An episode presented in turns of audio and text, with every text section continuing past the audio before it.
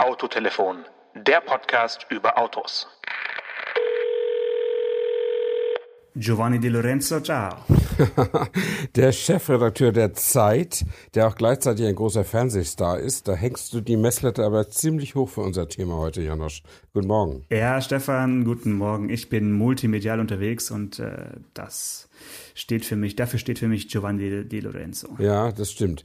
Ja, genau, du bist ja auch so ein Multimedialer mit Print und TV und äh, wir sind darauf gekommen, uns heute darüber mal zu unterhalten, was das Bessere ist, also was nach Print auf Nummer zwei ist, um genau zu sein.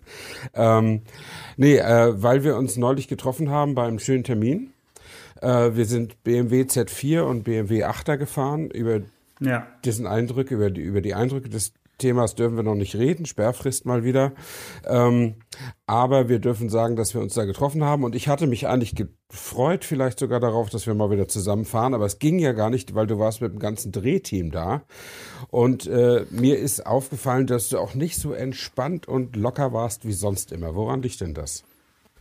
Mm, ja, das hast du ja schon anklingen lassen, ne? dass es irgendwie so ein bisschen unentspannt dir vorkam. Aber ehrlich gesagt, du warst relativ entspannt. Wir hatten äh, im Vorfeld des Termins so ein bisschen Bange, äh, Bammel, weil äh, es waren ja zwei Autos zu drehen und ja. äh, BMW hat sich einfallen lassen, dass es doch ganz effizient sei, dass man einfach zwei Autos an zwei Tagen äh, bearbeiten könnte. Mhm. Ähm, das ist aber eigentlich relativ knapp bemessen, weil da bräuchte man doch ein bisschen mehr Zeit, wenn man wirklich ein Auto äh, so darstellen möchte, dass es eben, dass, dass jedes bewegte Bild, was dann über den Bildschirm flackert, auch von einem selber ist und man sich nicht aus irgendwelchen ähm, Archiven oder Footage-Material des Herstellers bedient. Ähm, da braucht man einfach ein bisschen mehr als einen Tag. Mhm. Äh, zumal die Beiträge, die wir für, für Vox äh, produzieren, äh, sind immer so fünf bis acht Minuten lang. Und wenn ja. man dann so acht Minuten hat, dann wird's ein bisschen eng. Ähm, Wie viel Material brauchst du denn, um acht Minuten zu füllen? Hm, tja, das hängt immer ein bisschen drauf an, davon ab, was, was wir machen. Also ähm, man kann mal so grob rechnen, pro Sendeminute eine Stunde Dreharbeit mhm. muss man schon rechnen, aber natürlich haben wir am Ende nicht acht Stunden Material. Ähm, das würde ich jetzt, äh, das, das wäre ein bisschen zu krass. Ja. Aber so Pi mal Daumen kann man schon sagen, wenn man, wenn man fünf Minuten äh, Material haben möchte, muss man schon fünf Stunden konzentriert gearbeitet haben, mindestens. Mhm. Mm, und bei einem Autodreh ist es aber immer ein bisschen äh, schwierig vorherzusehen, wegen Wetter, wegen Strecke, äh, wegen, ja, wegen den Abgabezeiten der Autos und wann, wann ist das Drehteam bereit und so. Also am liebsten habe ich schon, wenn ich von morgens Sonnenaufgang bis abends Sonnenuntergang äh, das Auto haben kann und zwischendrin am besten auch keine äh, komischen Coffee Stops oder Präsentationen oder Workshops anfahren muss. Das ja, ist eigentlich so ja. das Beste. Also das, das kennen wir anderen Journalisten ja inzwischen auch, äh, weil es ja heutzutage äh, sehr viele YouTube-Blogger gibt, die die äh, Filmbeiträge machen. Dazu kommen wir vielleicht später noch. Ähm, aber ich kann mich auch an die Zeit erinnern, als äh, als es überhaupt anfing, dass die Fernsehleute dabei waren. Ähm, mittlerweile gibt es ja auch Termine, wo das getrennt ist, eben aus diesem Grunde, weil äh, wenn du dich mal auf ein spezielles Auto gefreut hast, vielleicht wegen eines besonderen Motors oder einer besonderen Lackierung für deine Fotos und das Fernsehteam war vorher da, dann konntest du sicher sein, bis zum Sonnenuntergang siehst du die Kiste nicht wieder. Ähm, ihr braucht einfach immer extrem lang. Woran liegt das eigentlich? Naja, extrem lang. Ich würde mal sagen, äh, wir arbeiten einfach extrem anders, als äh, wenn man jetzt darüber schreibt und sich nur auf seine eigenen persönlichen Eindrücke äh, konzentrieren kann. Es geht ja darum, ähm, die Eindrücke im besten Fall mit der Kamera einzufangen. Mhm. Und ähm, das Auto ist ja ein Fahrzeug und jetzt kommt ein Klassiker, kein Stehzeug. Das heißt, ähm, das Auto soll, soll im besten Fall fahren. Ja, ja. Und du kennst es ja vom Fotografieren, wenn ein Auto fährt mhm. und dabei gefilmt oder fotografiert werden soll soll, dann muss also der Kameramann oder die Kamera oder äh, die Drohne oder was auch immer sich also auch bewegen. Am ja. besten in der mhm. gleichen Geschwindigkeit, am besten ähm, ohne dass andere Verkehrsteilnehmer das Bild irgendwie zerstören. Also äh, da fängt es schon mal an, dass die Voraussetzungen für einen Dreh eines fahrenden Autos, äh, ja, da muss man schon ein bisschen was vorbereiten oder sich eben ein bisschen auskennen in der Region und wissen, okay, die Landstraße da drüben hat schöne Kurven, äh, da kann ich da und da gut wenden, kann also fünfmal hin und her fahren und äh, werde dabei hoffentlich nicht von irgendwelchen Baumfellarbeiten äh, gestört. Ähm, jetzt warst du ja dabei in, in Portugal. Wir können ja ruhig sagen, wo wir waren. Ähm, Portugal ist für mich eigentlich immer ein ganz dankbares Land zum Drehen, mhm. weil dort der Verkehr sich in Grenzen hält. Also die, die schlimmsten Termine ja. sind eigentlich immer an der Côte d'Azur, wo du erstmal eine Stunde wegfahren musst vom Verkehr, ja, ja. um überhaupt erstmal irgendwie in Ruhe äh, arbeiten zu können. Ja, und das dauert dann halt Zeit. Ne? Also äh, das, das, ähm, da gehen dann ein, zwei Stunden gehen so schon mal drauf, nur für reine Fahraufnahmen. Da hat dann aber der Moderator, äh, in dem Fall ja der Andreas Janke, äh, noch kein einziges Wort in die Kamera gesprochen, oh, sondern wir haben eigentlich nur das Auto an der Kamera Kamera vorbeifahren lassen oder sind eben mit einem äh, anderen Auto vor dem Auto äh, gefahren oder hinterhergefahren und haben das dann eben gedreht. Und das ist einfach, ja, da, da, da rasen die Minuten äh, nur so, dass es kracht. Ja, ja.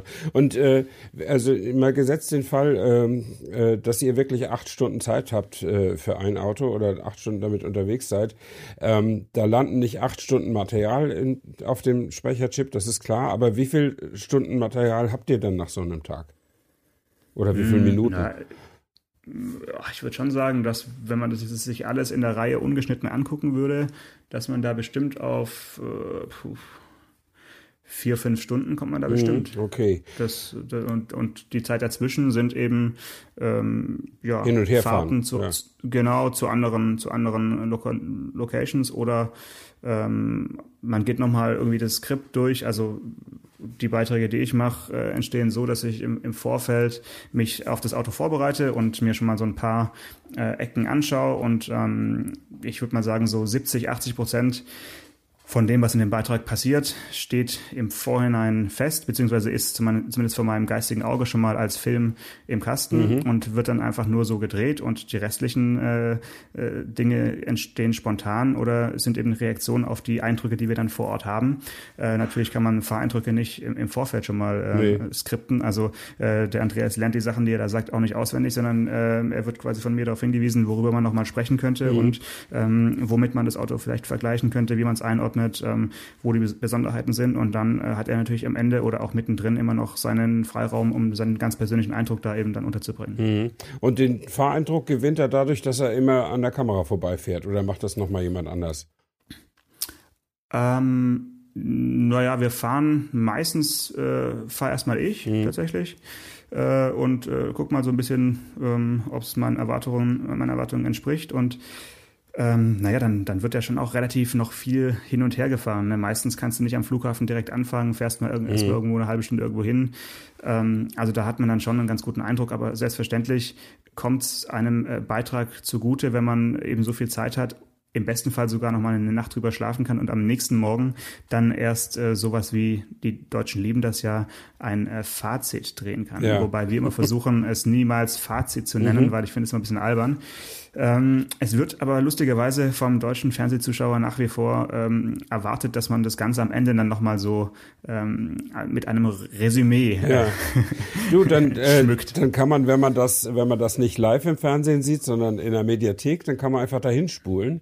So wie man äh, bei den äh, Autotests in, den, in der Zeitschrift, da gucke ich ja auch immer zuerst äh, äh, auf den letzten Absatz, äh, weil ich wissen will, mhm. wer gewonnen hat.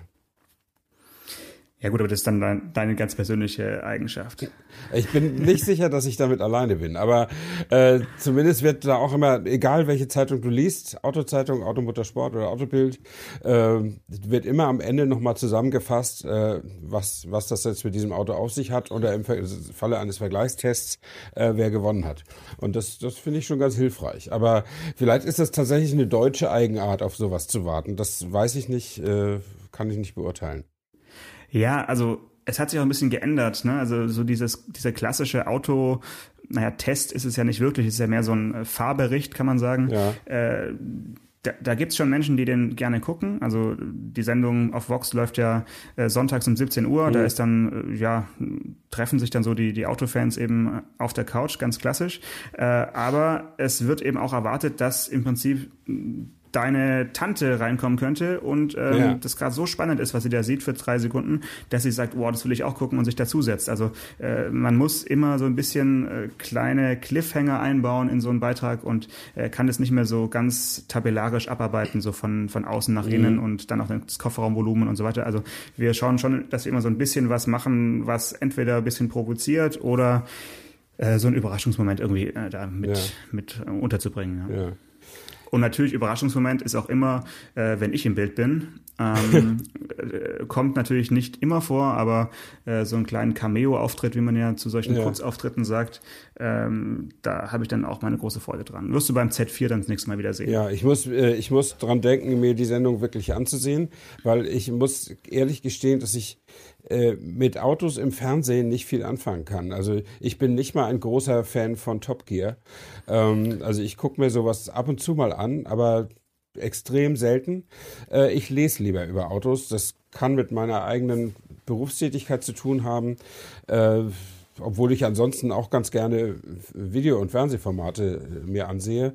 Aber äh, ich, ich habe irgendwie zu Autosendungen äh, außer vielleicht als Zehnjähriger, als es noch ZDF Telemotor hieß, ähm, da habe ich irgendwie keine große Beziehung zu. Ich weiß auch nicht warum. Was, was mache ich falsch oder macht ihr was falsch? Ähm, oh, also die zweite Frage kann, möchte ich gar nicht beantworten.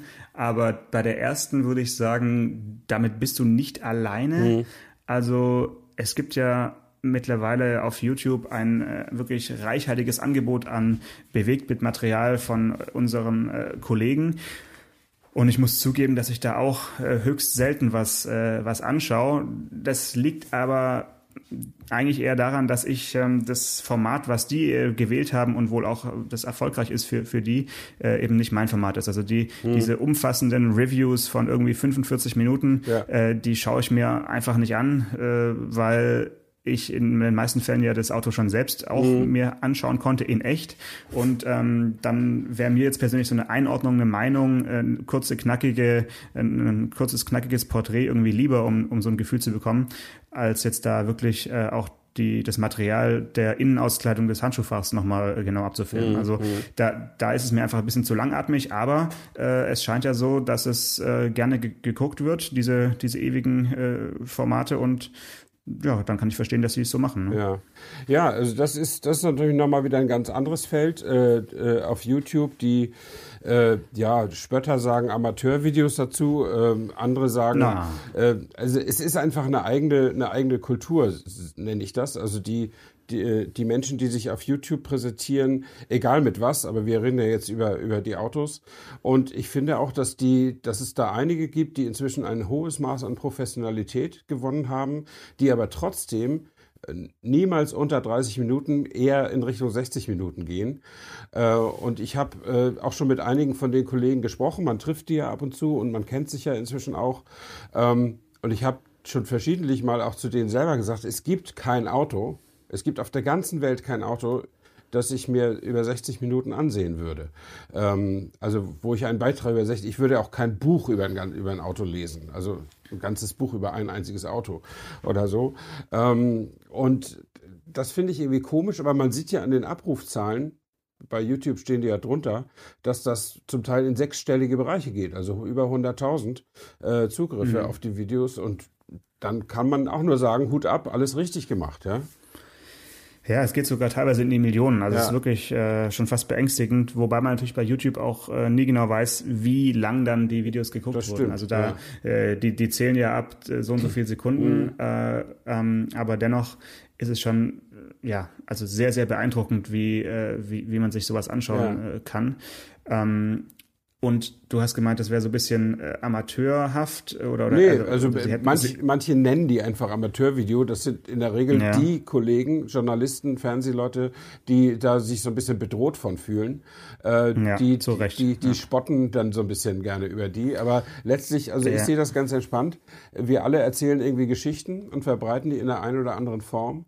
Äh, und da gibt es immer Konkurrenz und äh, die neuen Zeiten bringen halt neue Konkurrenten. Und manche reüssieren und manche nicht. Und äh, wo ist das Problem? Ne? Man, kann, man kann sich kritisieren auf Sachebene, aber man kann jetzt nicht sagen, weil der den und den Werdegang hat und aus dem Nichts kommt mit einem Blog oder mit einem YouTube-Kanal, ist der nichts wert. Das kann man nicht sagen. Ja. Das ist so ähnlich wie wenn wir äh, mit irgendwelchen Deutschlandfunk-Korrespondenten reden und die sagen, ja, ihr macht ja euren Amateur-Podcast. Ja, das ist im Prinzip genau das genau, Gleiche, Stefan. Genau. Giovanni De Lorenzo hätte es nicht besser sagen können. genau. Also ich finde nur, ähm, das Interessante ist eben an diesen, an diesen ähm, äh, YouTube-Geschichten, äh, ist, dass die eben trotzdem ihren Markt gefunden haben, obwohl sie gegen gerade und vor allen Dingen mit der Länge der Beiträge gegen wirklich ganz, ganz wichtige äh, Grundregeln des Geschichtenerzählens verstoßen. Ähm, ja. Und also ich absichtlich könnte man manchmal meinen. Möglicherweise, sogar. vielleicht aber auch, weil sie es nicht, nicht, weil sie es einfach nicht hinkriegen, sowas in sechs Minuten zu machen. Das weiß ich nicht. Aber ähm, äh, ich habe ja ungefähr 30 Jahre Berufserfahrung und ich habe in der Zeit also mindestens 20 Chefredaktionen direkt kennengelernt, also mit denen direkt zu, äh, äh zu tun gehabt und ich habe dadurch 20 verschiedene journalistische Weisheiten äh, mhm. mehr betrachten können. Äh, nicht, nicht alle habe ich angenommen, aber äh, der gemeinsame Nenner von praktisch allen Chefredakteuren, die ich kennengelernt habe, war, stiehl den Leuten nicht die Zeit. Also komm zum Punkt. Äh, das gilt im Print und das gilt natürlich auch ich habe immer gedacht, das gilt auch in Radio und Fernsehen. Ähm, aber mhm. diese YouTube-Kultur beweist uns das Gegenteil. Manchmal kann man den Leuten die Zeit stehlen und trotzdem erfolgreich sein. Und das ist das, was mich wirklich wundert. Hm. Ja, also man hat den Eindruck, es kann nicht lang genug sein und äh, wahrscheinlich machen auch die Leute eben, die das produzieren, die Erfahrung, dass wenn sie eben ein acht Minuten Video reinstellen, dass dann die Kommentare sind, äh, hey, warum ist es schon wieder sofort zu Ende, nachdem ich es angeklickt habe?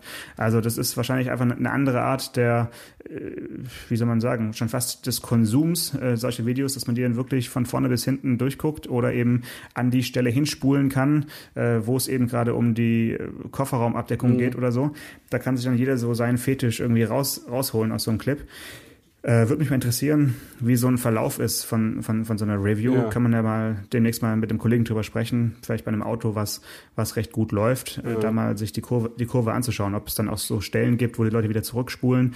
Also das kenne ich von, von meinen eigenen mhm. YouTube-Videos. Wenn dann mal so ein, so ein Knaller passiert, äh, dann siehst du da so, einen, so einen Ausschlag in der Kurve, dass dann wirklich das mehrmals angeschaut wird und ja. immer wieder, immer wieder. Okay. Mm, so, so dass es dann schon fast lohnt, daraus einen kleinen Clip zu machen und den dann nochmal gesondert reinzustellen. Ja. Also das ist schon, schon sehr interessant. Und natürlich ist es beim Fernsehen ähm, immer so die Frage, tja, produziert man so einen Beitrag jetzt für den klassischen linearen Fernsehzuschauer, der also die Chance hat, einmal das Video anzuschauen. Mhm. Und äh, das ist halt nach wie vor ähm, gewollt vom, vom Sender, ja. dass es also beim ersten Mal anschauen schon verstanden wird. Mhm. Das ist immer so, immer so ein Punkt, an dem ich dann manchmal ein bisschen ähm, scheiter oder mich ein bisschen schwer tue, weil ich immer denke, ein bisschen fordern kann man den Zuschauer ja auch, aber man darf ihn eigentlich nicht fordern. Man, äh, man muss wirklich schauen, dass man da die, die Flughöhe relativ überschaubar hält, dass äh, irgendwelche Gags, die zu arg um die Ecke gedacht sind, äh, dass man die sich eben für YouTube-Filme dann äh, hm. aufspart. Ja. ja. Ja, das, das ist letztlich im Print auch so. Ironie geht gar nicht, zum Beispiel, äh, wenn man also keinen Tonfall äh, mit, mit transportieren kann.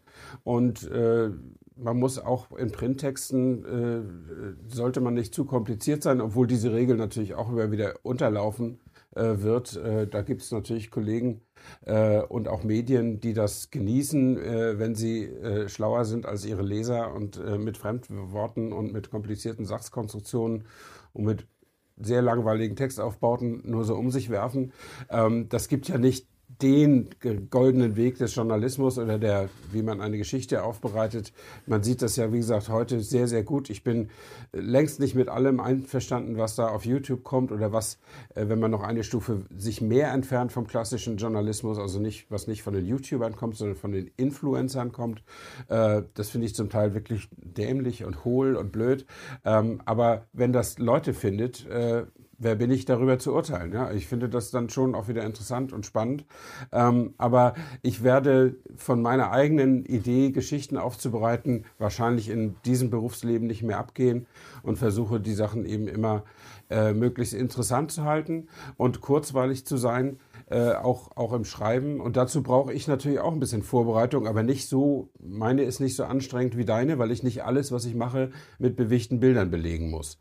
Also es muss, mhm. es muss natürlich stimmen äh, und im Notfall überprüfbar sein. Aber wenn ich jetzt äh, von irgendeinem Motoreningenieur ein paar knackige Zitate haben will zum Thema V8 oder, oder was auch immer, äh, dann rede ich einfach mit dem und muss dem nicht noch eine Kamera in die, ins Gesicht halten, was ihm, Ja, gut. was ihm vielleicht, was Da- A länger dauert und was ihn vielleicht auch noch ein bisschen befangener macht. Ja? Aber du siehst ja, du hast ja gesehen, ne, dann verabredest du dich schon morgens um halb sieben beim Frühstück mit so einem Ingenieur Ja. und, und wer kommt nicht, beziehungsweise wer setzt sich am Nebentisch. Also ich Ja, meine, aber wir haben stell, dir- trotzdem stell dir mal vor, da hättest du die Kamera aufgebaut Ja, das und hättest dann dieses, dieses wirklich, dieses Drama mit, mit der Kamera festgehalten. Also ähm, das, das ist noch, noch so ein guter Punkt. Wenn man O-Töne einfängt oder irgendwelche ja, Experten äh, da interviewt, und du baust eine Kamera auf, dann, dann ist es immer noch mal so eine ganz äh, spezielle Stimmung im Raum. Das ist, Ja. sowas kennt man, sowas kennt man eigentlich gar nicht mehr.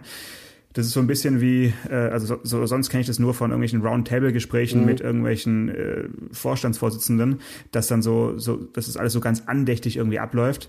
Ähm, und da ist wirklich, äh, ja, je größer die Kamera und je, je heller der Scheinwerfer, umso andächtiger werden die Menschen im Raum. Das ist wirklich sehr, sehr amüsant.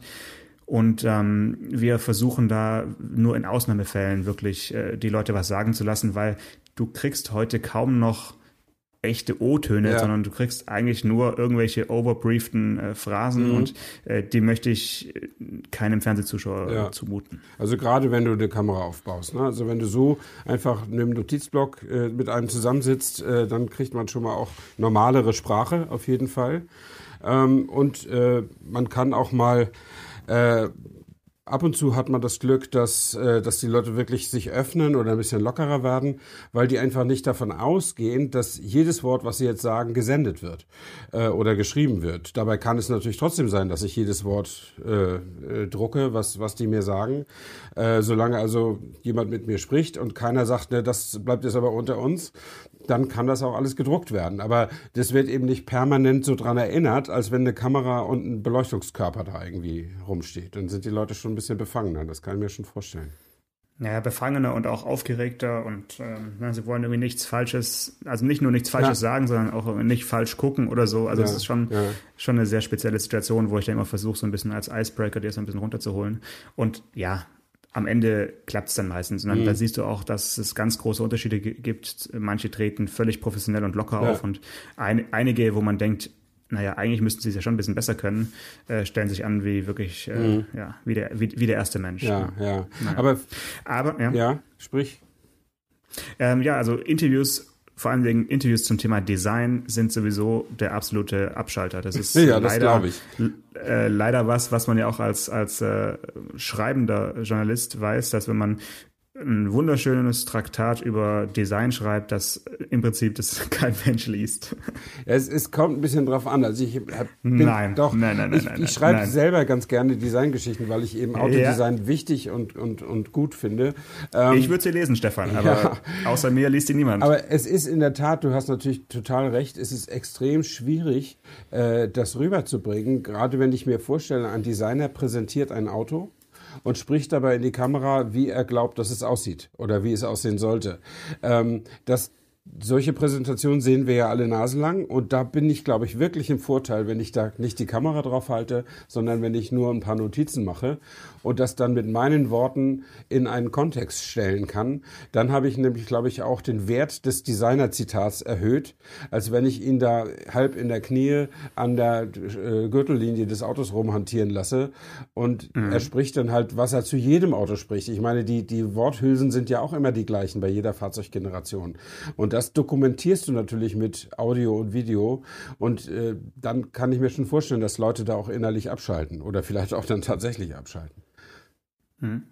Lass uns auf jeden Fall mal demnächst eine Designfolge machen und dann können wir an den Zugriffszahlen ja auch sehen, ob das jetzt ein, Knüller wird oder nicht. Ja, Design Äh, im, im Audio. Sehr gut. Designer, genau, Designer vor dem Mikrofon. Da äh, werden wir noch ein paar O-Töne einsammeln und dann mal gucken, Ja. wer, wer da bei der Rangliste ganz Ja, weit aber oben ich landet. kann, ich kann da schon ein, zwei überraschende Fakten schon versprechen für die Designfolge. Pass mal auf. ja? Mhm. Jetzt, das, das war jetzt ein richtig schöner Cliffhanger. Ich denke, Genau. ähm, so funktioniert hier Podcasting 2.0. Genau. Ähm, ja, über die, über die BMWs, die wir gefahren haben, können wir erst später sprechen. Ja, Ähm, jetzt, wenn du noch einmal das Wort Sperrfrist sagst heute, dann, ähm, Nee, dann werde ich Giovanni De Lorenzo persönlich äh, anrufen und, und darum bitten, da mal dir mal einen Brief zu schreiben. Ich wollte dich noch fragen, Du hattest jetzt ja genug Zeit, äh, mit den beiden äh, Autos viel zu fahren. Ja. Und ohne mir zu sagen, wie sie fahren, ähm, was hältst denn du von den portugiesischen äh, Straßen? Äh, das ist ja interessant. Ich wollte nämlich, eigentlich hast du mich jetzt unterbrochen, weil ich Komma aber sagen wollte. Ähm, ich wollte sagen, äh, wir können vielleicht darüber sprechen, wie das Fahren war, äh, wenn es auch nicht mit BMW war. Ähm, äh, nee, also ich, ich, ich fahre da sehr, sehr, sehr gerne, weil da wenig los ist ähm, und weil das Wetter meistens ganz ordentlich ist. Und ich habe auch nicht das Gefühl, dass, äh, dass die portugiesischen Autofahrer irgendwie stören oder, oder schlecht fahren oder so. Ähm, also ich komme da, komm da ganz gut zurecht. Ähm, und äh, in, in, an Portugal habe ich sowieso eine, eine schöne Erinnerung, bei, nämlich bei dem Vorvorgänger dieses Z4, bei dem ersten Z4, den sie gemacht haben. Ähm, da hatte ich so ein kleines Coming Out mit Schnellfahren. Ähm, und also da, da, hatten die eine Strecke ausgesucht. Ich glaube, ah, ich erinnere mich. Haben wir das du schon mal besprochen? Das hast du schon mal erzählt. Ich glaube, das war, war das nicht Richtung Ronda da hinten raus? Nee, oder sowas? Ronda ist ja Spanien? Spanien. Nee, nee, das Ja, aber hast, hast, hast du nicht erzählt, dass es irgendwie da Richtung Ronda raus war? Oder war das auch in Portugal? Nein, ich sage ja, es war in Portugal. Also Ronda ist hm. in Spanien und am, an dem genau. anderen Meer. Ähm, die, äh, also wir haben uns äh, beide angeguckt, der Kollege und ich, und haben gesagt, wir würden beide gerne schnell fahren, aber wir hassen es auf dem Beifahrersitz. Äh, und dann haben wir im 15-Minuten-Rhythmus die Position, also die, die Fahrerplatz gewechselt. Äh, und dann hat man immer eine Viertelstunde die Augen zugemacht und, und Stoßgebete gen Himmel geschickt und dann durfte man wieder selber fahren. Und das war schön. Das verbinde ich auf, auf ewig mit dem BMW Z4. Ähm, Sowas nennt man Brainwash. Das ist Sehr Brainwash, gut. genau. Insofern schön, schön, dass wir, ja, schön, dass wir jetzt alleine fahren durften. Ja. Ne? Dann konntest du jetzt dieses Mal immer jede Viertelstunde eine Pause machen, dich kurz hinlegen, dich ausruhen und dann weiterfahren. Nee, das, das musste ich nicht, weil ich habe ja keine Angst, wenn ich selber fahre. Allerdings muss ich gestehen, dass mir wir konnten ja auch Rennstrecke fahren, äh, dass, mir, dass mir schlecht wird bei Rennstreckenfahrten so nach einer Viertelstunde spätestens.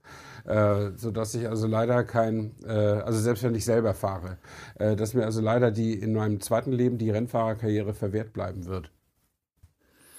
Ja gut, da bleiben ja noch so Retro-Rennen, wo man nur so, so Show, so Showrunden fährt. Mhm. Ja, das stimmt. Aber, aber da, da, mhm. nee, das ist auch das. Also das irgendwie bin ich da total, total super empfindlich. Das ist nichts. Dann würde ich dir vorschlagen, dass du vielleicht auf eine Modellautobahn irgendwie gehst und mit, mit Modellautos mal bei einem Rennen teilnimmst. Ja, das mache ich sogar am Wochenende. Ja, genau.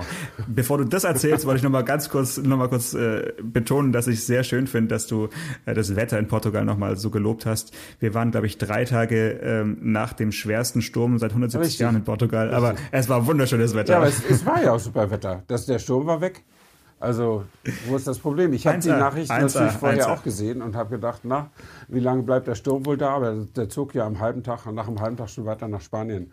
Also insofern äh, ist es kein, meistens ist da gutes Wetter. Ich habe es da auch schon regnerisch gehabt, aber ich bin da auch schon Ende Oktober eine Woche im Wanderurlaub gewesen mit meiner Frau und hatten, wir hatten traumhaftes Sommerwetter. Also das ist, das ist ein Land, wo man hinfahren kann. Absolut.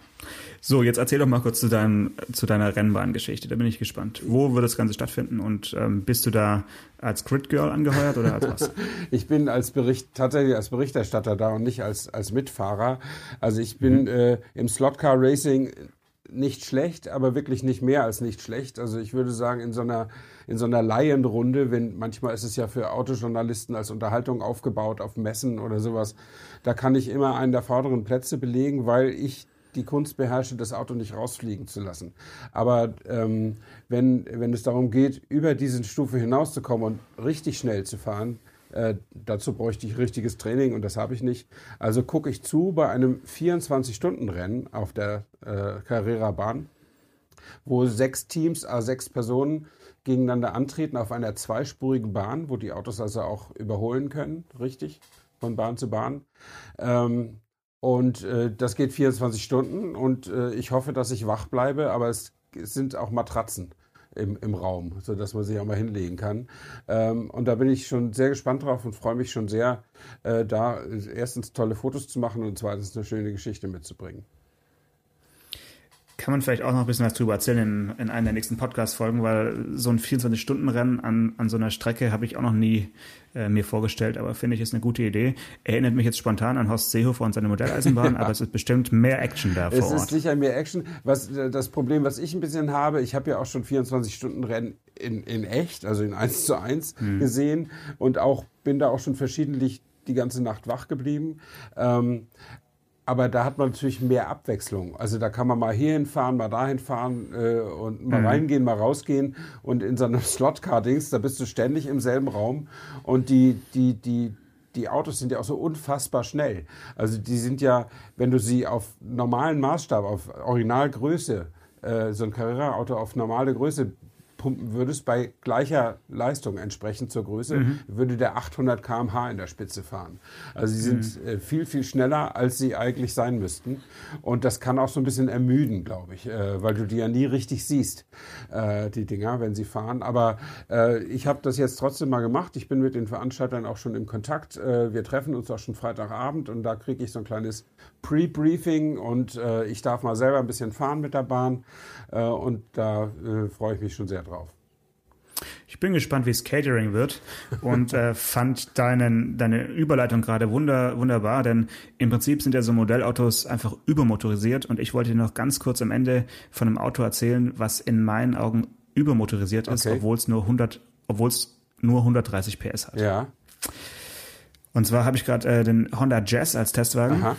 Und äh, da gibt es ja eine relativ neue Motorisierung, also den 1,5 Liter mit 130 PS. Und ich muss sagen, da habe ich zum ersten Mal seit langer Zeit das Gefühl gehabt, dass der Motor einfach nicht ins Auto passt. Mhm. Und es liegt daran, weil er einfach zu rau ist und irgendwie ähm, nicht gut abgestimmt ist. Also finde ich spannend, dass man sowas heute auch noch erlebt, mhm. dass es äh, ein, Auto gibt, was mich jetzt von außen eher nicht so anspricht ja. äh, und von innen designmäßig auch nicht, aber natürlich ist die Flexibilität des Innenraums von so einem Honda Jazz nach wie vor eine Sensation ist mit gut, diesen ja. äh, mit, mit diesen Kinosesseln mhm. und äh, also da kann man wirklich alles so und so klappen und die Sitze versink, versinken wirklich im Unterboden, wenn man sie flach klappt. Also super toll. Ich habe auch es genutzt und irgendwie ein altes Möbelstück transportiert und war ganz begeistert, dass es reinpasst. Aber dass ich dieses Erlebnis habe, 130 PS Motor äh, wirkt irgendwie zu unrund in so einem Auto, fand ich ganz spannend. Mhm. Ja, der soll wahrscheinlich gegen den VW Up GTI so ein bisschen was ausrichten, oder? Mm, nee, also den Jazz würde ich jetzt tendenziell eher mm, anderthalb Klassen höher einstufen Echt? als einen Up. Ja, ja, der ist, der ist äh, wirklich deutlich größer. Das ist ja mehr so eine Art Mini, Mini-Van schon fast von seiner Form. Okay. Ähm, und ja, also irgendwie ist er mit dem Motor bin ich nicht warm geworden, aber vielleicht sollte ich dann doch nochmal beim nächsten Mal dem 1,3 Liter 102 PS Motor eine Chance geben, weil so fand ich das Auto aufgrund seiner zu hohen Leistung irgendwie unentspannt. Ja, ja. Okay, dann äh, können wir. Über Jazz können wir das nächste Mal reden, ja, über Musik beim Autofahren. Ja, Musik beim Autofahren, oh, oh. ja vielleicht. Oder wir reden über den besten Autopreis von allen, German Car of the Year. Ich glaube, nächstes Mal dürfen wir darüber reden. Auch da ist eine Sperrfrist, denn ich war in der Jury. Okay, dann muss es wirklich der beste Preis sein. Ja, das, ich glaube, sonst wäre ich nicht in der Jury, oder? Ja, ja, eben. Also da, da werde ich mir schon ein paar Fragen überlegen, wie das passieren konnte. Genau. Dass äh, Fußballgott Stefan Anker in der Jury sitzt. Ja. Genau, aber wir waren wirklich, wir waren neulich mit zwölf Mann am Bilsterberg, haben die letzten fünf Autos, fünf Finalisten gefahren. Und ab 30. Oktober dürfen wir sagen, wer gewonnen hat. Und die Finalisten waren, um das schon mal zu sagen, äh, in beliebiger Reihenfolge Peugeot 508, Audi A6, Hyundai Nexo, Jaguar I-Pace und VW Touareg. Und, äh, oh da, Gott. Darunter, und davon hat einer gewonnen? Davon hat tatsächlich einer gewonnen. Leider kein das Honda Jazz ja dabei. Für nahezu unmöglich, und, dass davon einer gewinnt. Und der Lada Niva war auch nicht zu sehen. oh Gott, sag doch mal ganz kurz die Liste und ich, ich äh, sag dir mal, wer gewonnen hat. Äh, okay, die Liste war Peugeot 508, äh, Audi A6, Hyundai Nexo, Jaguar I-Pace und VW Touareg. Okay. Also in der nächsten Folge verrate ich, wer es war. Ja, aber dann, kann, dann steht es auch schon überall in der Zeitung, glaube ich. Aber gut. Ja, ja, ja. ja. Wir werden sehen. Dann äh, ja, freue ich mich auf, auf, unser nächstes Telefonat und äh, dann wünsche ich dir mal einen entspannten Tag. Alles klar, dir auch. Bis dann. Ciao. Bis dann. Ciao. Autotelefon, der Podcast über Autos. mit Stefan Anker und Paul Janosch Ersing.